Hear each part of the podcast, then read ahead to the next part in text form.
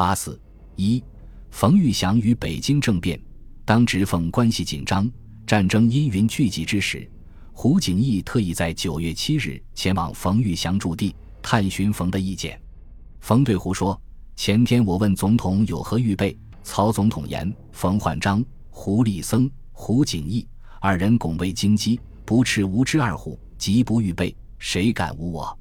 余曰：虽有二虎，不与之时。”其将何以示人也？由此可知，冯已向胡透露其不愿为曹卖命的心态。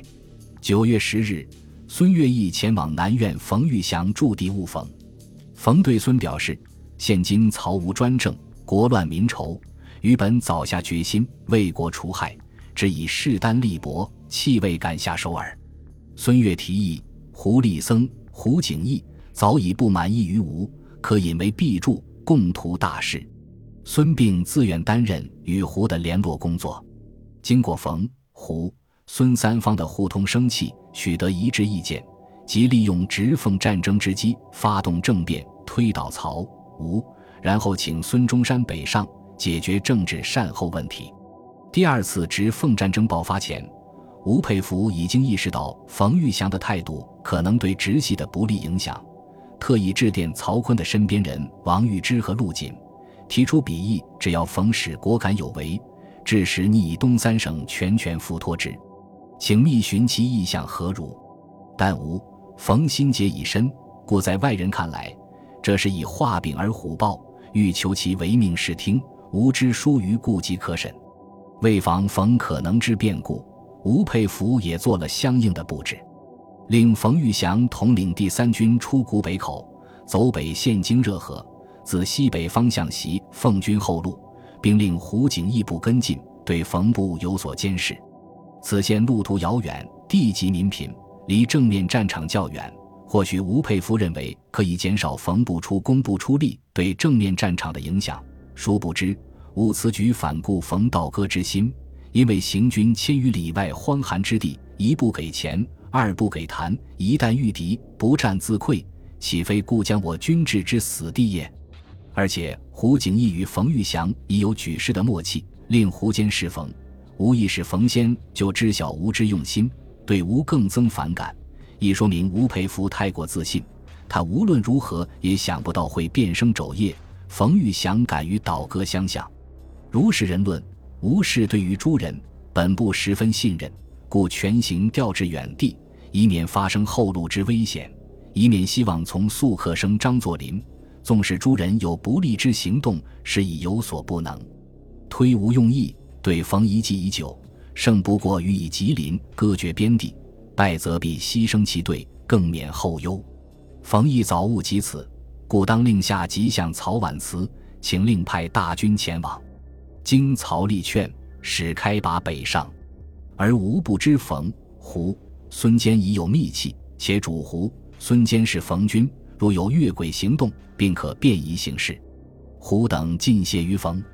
当胡景翼部奉命由河南作为援军北上，经过通州时，特意将李虎陈旅作为总预备队留驻通州，以随时呼应冯玉祥的行动。就在吴佩孚全心部署战事之时，冯玉祥与其同志屡开会议。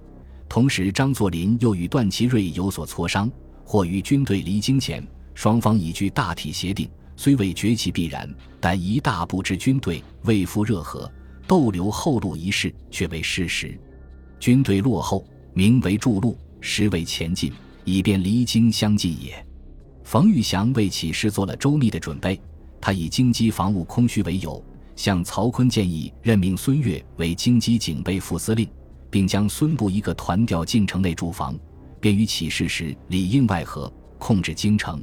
同时派蒋红玉为留守司令兼兵站总监，留驻京郊，负责后方安排兼通消息。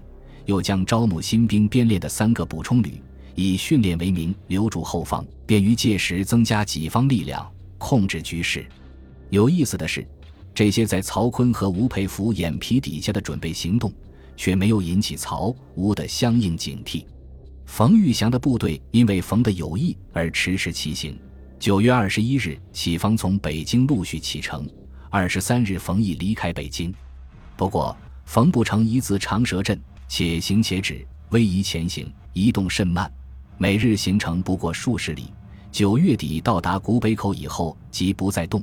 理由是筹措给养，实则是观察形势，等待时机。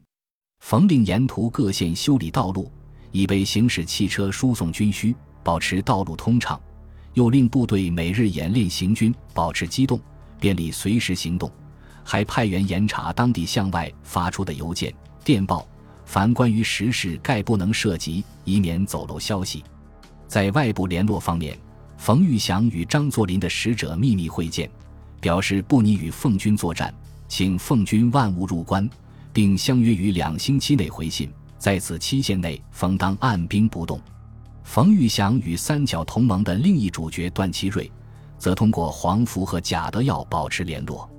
段祺瑞曾有信给黄福称：“大树冯玉祥沉默，不敢稍露行迹，是其长，亦是短也。现在纵使深密，外人环视，揣测无疑。”去之初遇，以显示不能共事，猜忌岂待今日始有也？当无道经之时，起而补之，减少杀害无数生命，大局为之立定，功在天下，谁能与之争功也？线上徘徊其途，终将何以善其后也？于爱之深，不忍不一策之也。一报之于内，立省而攻据；二联合二。三两路，成明白反对，恰合全国人民之心理。凤方可不必顾虑，及他二三处代为周旋，亦无不可。宜早勿迟，迟则害不可言。直使洞明大局，因应有方，上悉一力善为指导之。此函实际是明白告知黄福如何做冯玉祥的工作，也可知黄福是冯玉祥举事过程中的深度参与者。段祺瑞的使者，时任陆军部军学司司长的贾德耀与冯部一路同行，也在不断做冯的工作。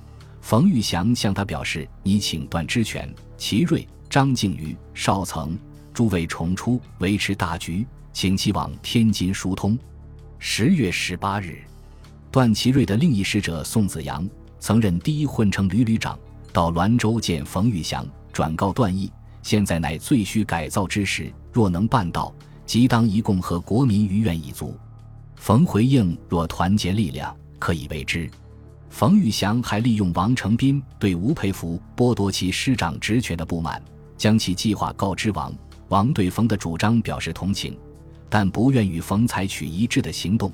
同时声明绝不将冯的秘密泄露给吴佩孚，仅只取得了相互之间的谅解而已。十月九日。冯玉祥致电曹锟及直系各将领，指责曹英、李彦清、王玉之、王克敏等朋比为奸，扬造毙命，治兵革别于全国，人民沦于水火，欲尽国事，非将此辈小人一律驱逐不可。作为直系的大将，冯玉祥为何在此时以如此直白的语言发出此电，颇堪玩味？是他希望以此透露某种信息吗？还是以此有意扰乱各方的视线。值得注意的是，此电并未发给吴佩孚，而对冯玉祥与己方立场如此背离的电文，曹锟和吴佩孚仍未有足够的警惕与阴影。据说，电中指责的诸人见到此电后，李彦清谓：“我们有什么地方得罪了他？他要这样同我们过不去。”王克敏云：“不是同我们过不去，他不过借我们发泄罢了。”曹锟看到电报后，对他们说：“你们何以同他斗到这个样子？今天子玉又走了，这是怎么办呢？”吴佩孚亦有所闻，颇为着急，然竟无完善办法以相对付。十月十一日，吴佩孚离开北京，前往前线督战。同日，冯玉祥亦将其总部北移滦平，摆出对奉进攻的态势，实则密切关注战局的走向，选择对发动最有利的时机。确保起事的成功与己方利益的最大化。此时，直奉两军在山海关前线反复厮杀，相持不下。直军皆有不知之事，尚未投入作战的冯玉祥部生力军，成为直系取胜的重要砝码。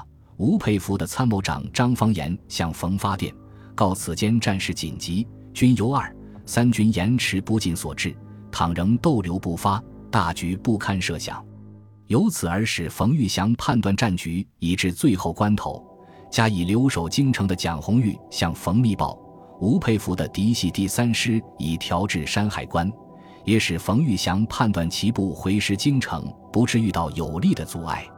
因为事情很显明，冯玉祥本有倒戈准备，故是事实，但其实也不无观望之意。若吴佩孚能在山海关、九门口一线得手，或者葫芦岛登陆成功，则平的倒戈未必真能实现，甚至可以断定他不会实现。至此，冯玉祥遂下定决心，倒戈相向，北京政变的大幕即将拉开。本集播放完毕。感谢您的收听，喜欢请订阅加关注，主页有更多精彩内容。